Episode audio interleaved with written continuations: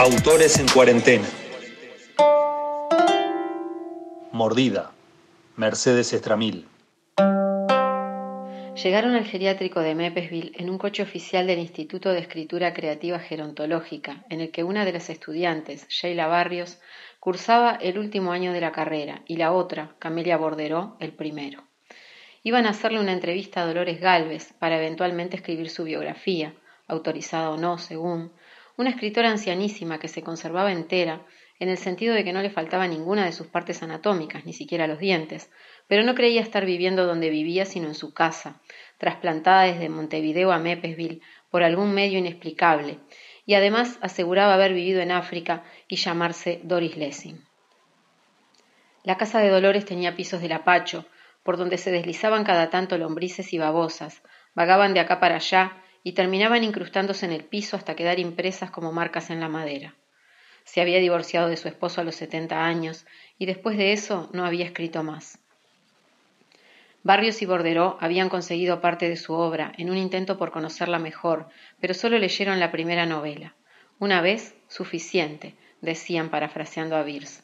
Leer es una actividad densa, exasperante, que requiere mucho tiempo, y la vida es muy corta. Galvez no era tan buena, se repetía, buceaba demasiado en el podrido estanque de lo propio. Dolores estaba postrada en un sillón reclinable y tarareaba una melodía de Iva Zanicki sobre dos orillas. Llevaba las uñas pintadas de rosa pálido y unas pantuflas rosadas. Una amiga de galleta había quedado pegada a un costado de su boca, donde también caía un mechón finísimo de pelo blanco que finalizaba en rubio sucio.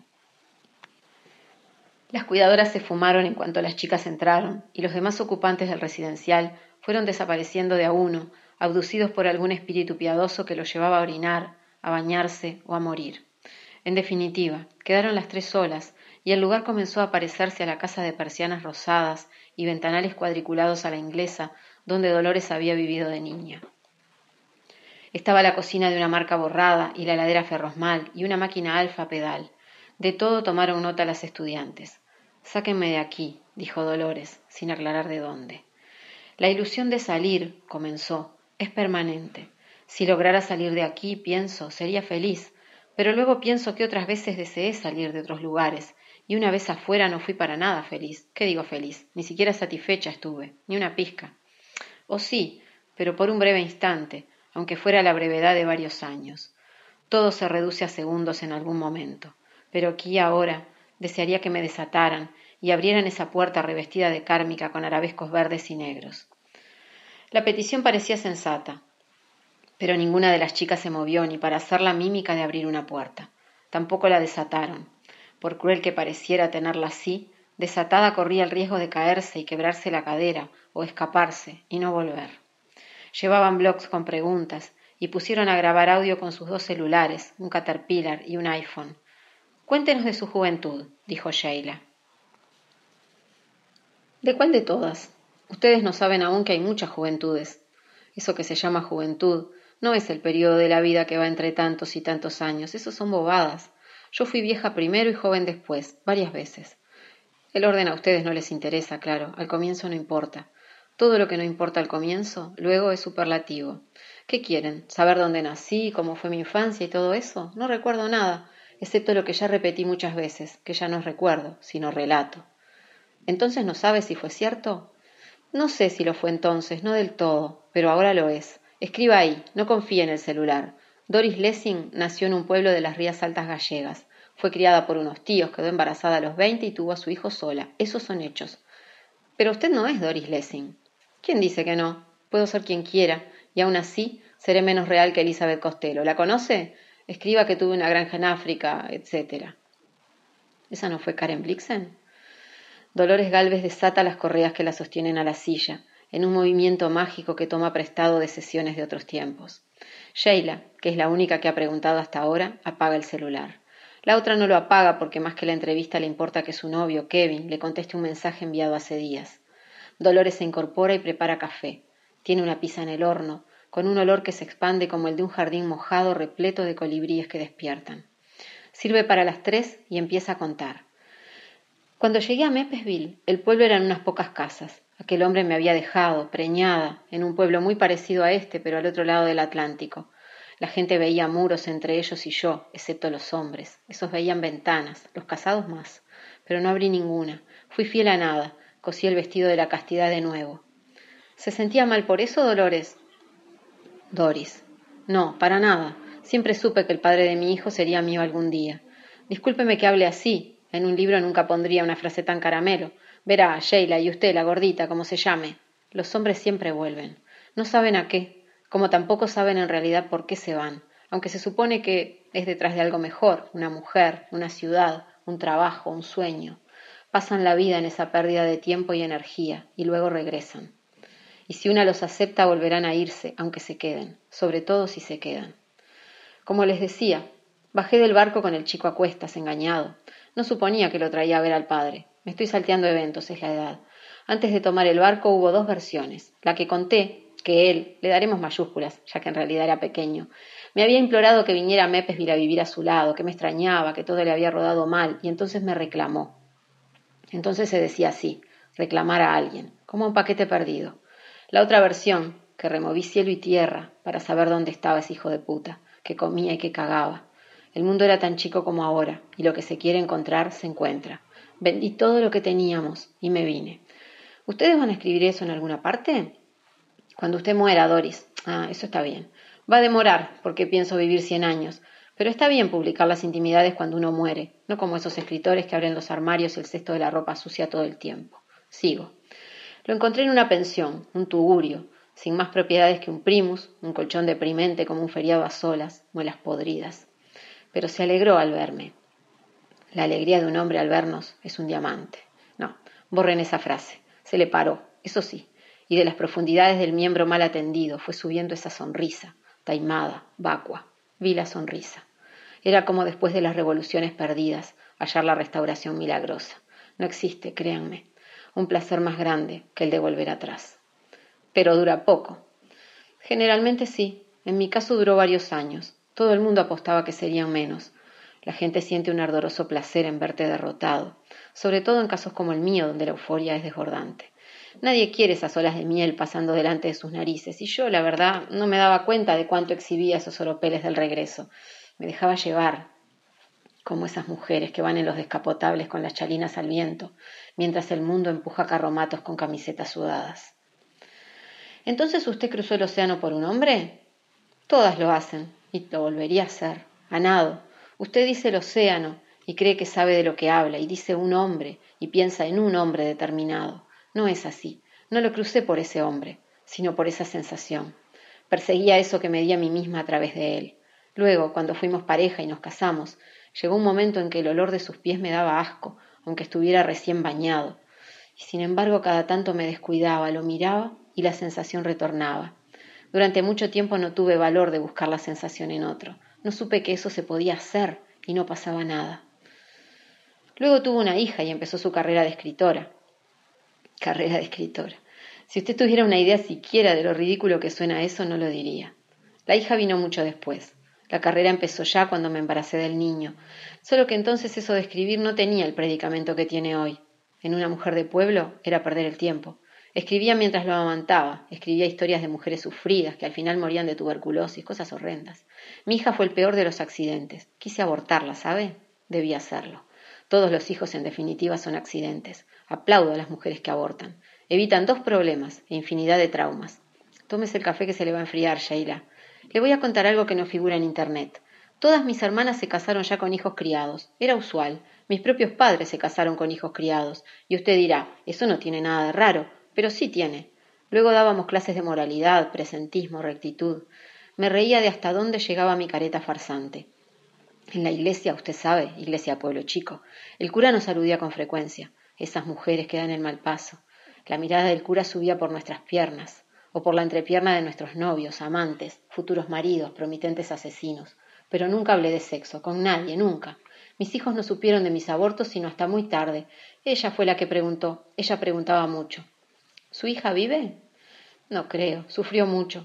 La mencioné en varios de mis libros. Si los hubiera leído sabría de qué hablo. El hijo sí vive. Me visita cada domingo. Me trae flores. Mire, su compañera se quedó dormida. Debe llevar horas esperando ese mensaje, pobrecita. Tiene los párpados hinchados. Lleva semanas, Dolores. Lo peor es esperar, sí lo sabré. La tierra de la incertidumbre, que no es, pero parece ilimitada. ¿Está hablando del amor? Digo, porque una mientras espera puede hacer otras cosas, a menos que sucumba a la ansiedad. Cosas, cosas que la distraigan de la espera. Ah, entonces no es espera. De la espera de verdad no nos distrae nada, es una colonización absoluta. Vaya a un hospital, o al hambre, vaya al centro de cualquier dolor, la espera es un continente. Creo que usted miente un poco, Dolores. Creo que los escritores aprovechan el tiempo de la espera para escribir, aunque para afuera parezca que sufren. Sí, puede ser. Lo que yo le digo a usted, que joven y boba, como su amiga que está ahí pendiente de una llamada de alguien que ya la olvidó, es que la literatura no es más que un puente entre dos fracasos. Cruzarlo es una curita en zaplaz, una auténtica mierda. A propósito, ¿de dónde sacó lo de sucumbir a la ansiedad? Sucumbir es un verbo poco usado. Lo leí por ahí. ¿Y usted de dónde sacó el que somos bobas? Tan joven y tan boba, dije. En general, siempre lo digo, la bobera comienza más tarde. A los cuarenta tiene un pico importante. A los cincuenta, si una todavía busca la sensación, es pasto de fieras. ¿No quiere hablar un poco de literatura? Me cansa hablar de mí, de mi hija, de mi hijo. No vienen como deberían. Eso que esta casa les gustaba, a ella sobre todo. El padre la quiso un poco más que a él. Dígame Doris, por favor, ¿le cuesta tanto decirme Doris? Es que no me parece que Lessing haya sido tan buena escritora. Usted al menos no se puso el apellido de un marido ni se las da de feminista. Ah, vamos. Usted no ha leído a Lessing, ni a Blixen, ni a Carson, ni a ninguna. Ustedes no leen, admítanlo. Es trabajo. Picotean aquí y allá, pero no leen de verdad a nadie.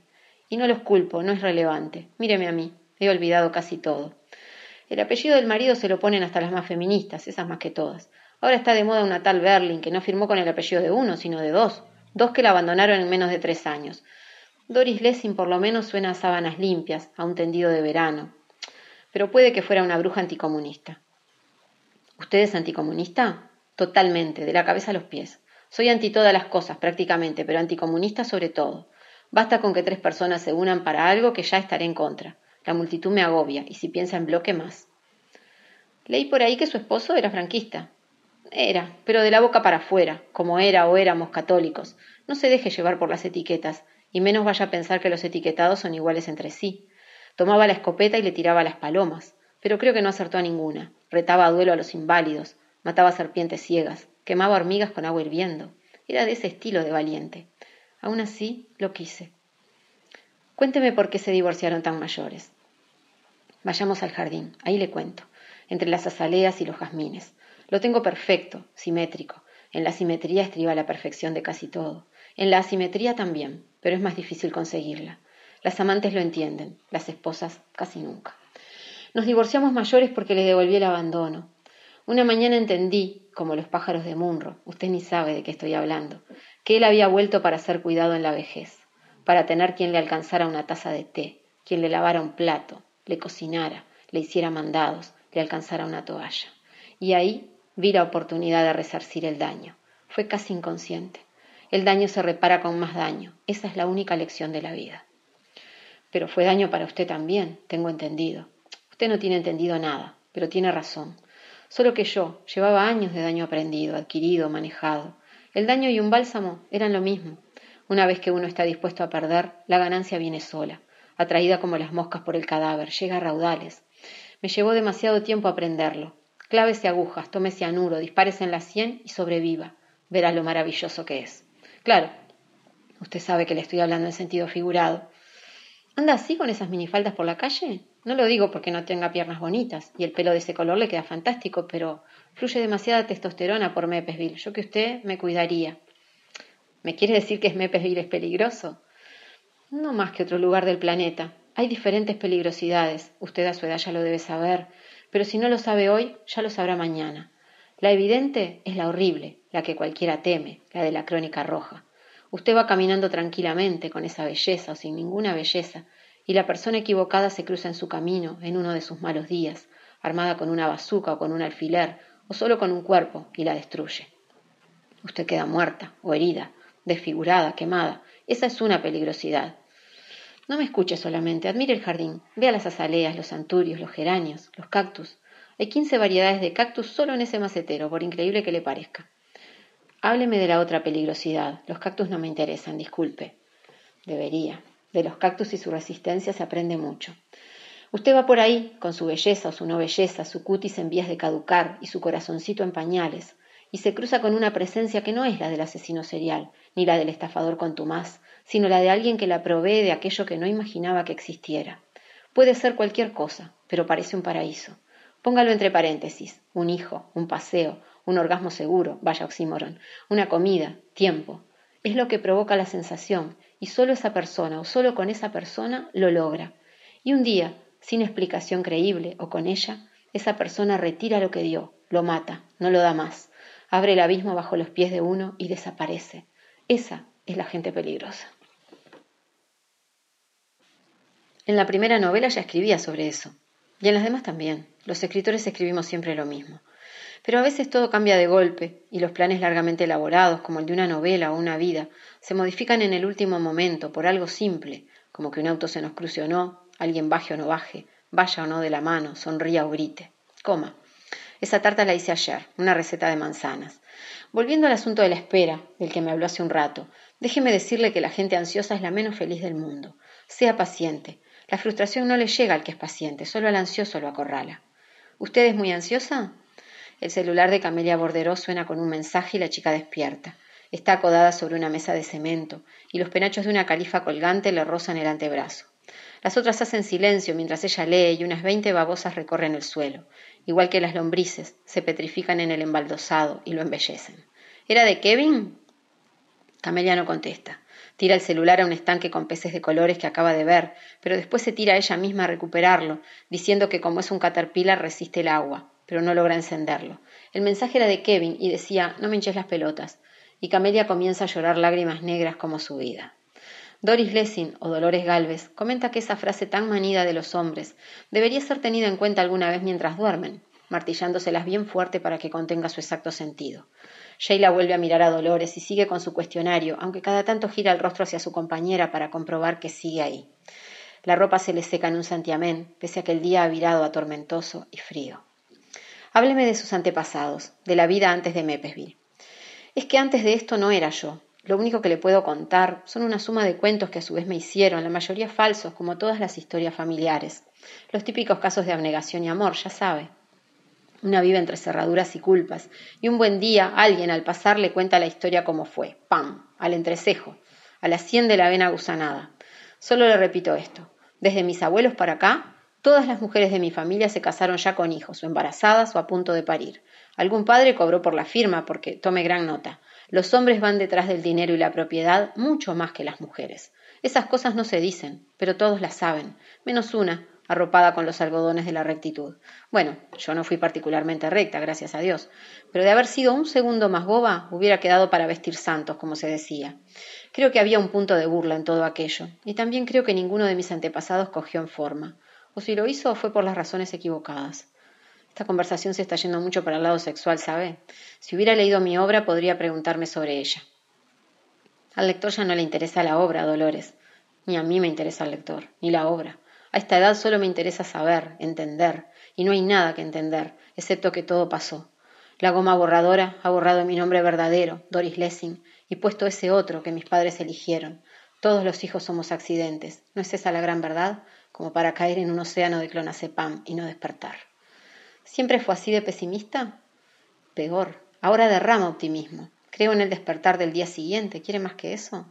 No hay hueso que no me duela, y sin embargo me aferro. ¿A qué? Ya no hay amor, ni odio, ni esperanza. Solo el universo y los otros. Ah, mire, hablando de los otros, ahí viene Peral.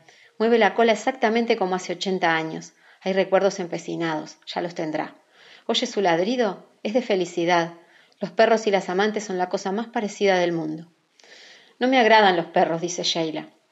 Pero igual le pasa la mano por el lomo y Peral se mea un poquito apenas sobre sus zapatos de charol negro de, de taco barco. Usted habla mucho del amantajo, pero a mí me pinta esposa fiel. ¿Tuvo amantes? A mí me pinta esposa fiel. No vaya a escribir así, púlase un poco. Y tome nota de esto. Los más grandes cretinos en este arte que usted denomina amantajgo parecen pichones, perfumados seres simples que van a dormir a su casa, que aborrecen el engaño, la deshonestidad, la lealtad, y practican todo eso aun si no se les para o no se les moja. ¿Sabe por qué? Nadie lo sabe, ni la ciencia ni la fe. Creo que es porque necesitan demostrar algo. Claro que tuve. Solo los años frenan. pero no quitan aquello, el dolorido sentir. Cuénteme de su esposo, de cómo fue la vida en común. No le podría llamar vida en común. Póngale mayúsculas. Estate quieto, Peral. A todos nuestros perros mi esposo le puso el mismo nombre, ¿puede creer? Es la mayor permanencia que tuvimos. Ya perdí la cuenta de cuántos fueron. Eran intercambiables. Muchas cosas lo son. Son el rol, el ladrido. Usted y su compañera, por ejemplo. Las miro y veo a otra gente. ¿A quiénes ve? Camelia Borderó sale de su letargo y la mira fijo, mientras abre su cuadernola y empieza a escribir. La muerte, chiquilinas. La veo a ella. Sé que ustedes no son reales. No más que yo o Doris Lessing. Esto puede llegar con cualquier envoltorio el reponedor de tomates en la góndola del supermercado, el amante que llega a medianoche con esposas y collares, el autobús que cruza en rojo, el mensaje largamente esperado. Mi esposo y yo pasábamos años sin hablarnos. A veces era nuestra hija que traducía los silencios, el pasaje de la sal, embadurnar el pan con manteca, planchar una sábana, encontrar una media perdida. A veces todo quedaba en un impas, y la rueda recién volvía a girar después de las fiestas de fin de año o después de Pascuas. Nunca nos reconciliábamos en medio de lo establecido. Dormíamos en la misma cama, sin embargo, cada uno mirando al otro lado, con la sonrisa invertida y sin respirarnos. Fue un suplicio, créanme. Y no pregunten por qué. ¿De dónde vienen ustedes? ¿Quién las invitó a venir? De un instante a otro, la pelirroja y la gordita se desvanecen, sin que Dolores Galvez retorne al geriátrico de Mepesville ni a sus inconsistentes ataduras. La melodía de Iva Zanicki en su voz trepa por los galpones de la casa y por los sauces y encanta el oído fiel de Peral, que nunca mordió a nadie, único oído fiel en el mundo, de Ushuaia a Groenlandia. Mordida, Mercedes Estramil. Leer es un acto de resistencia.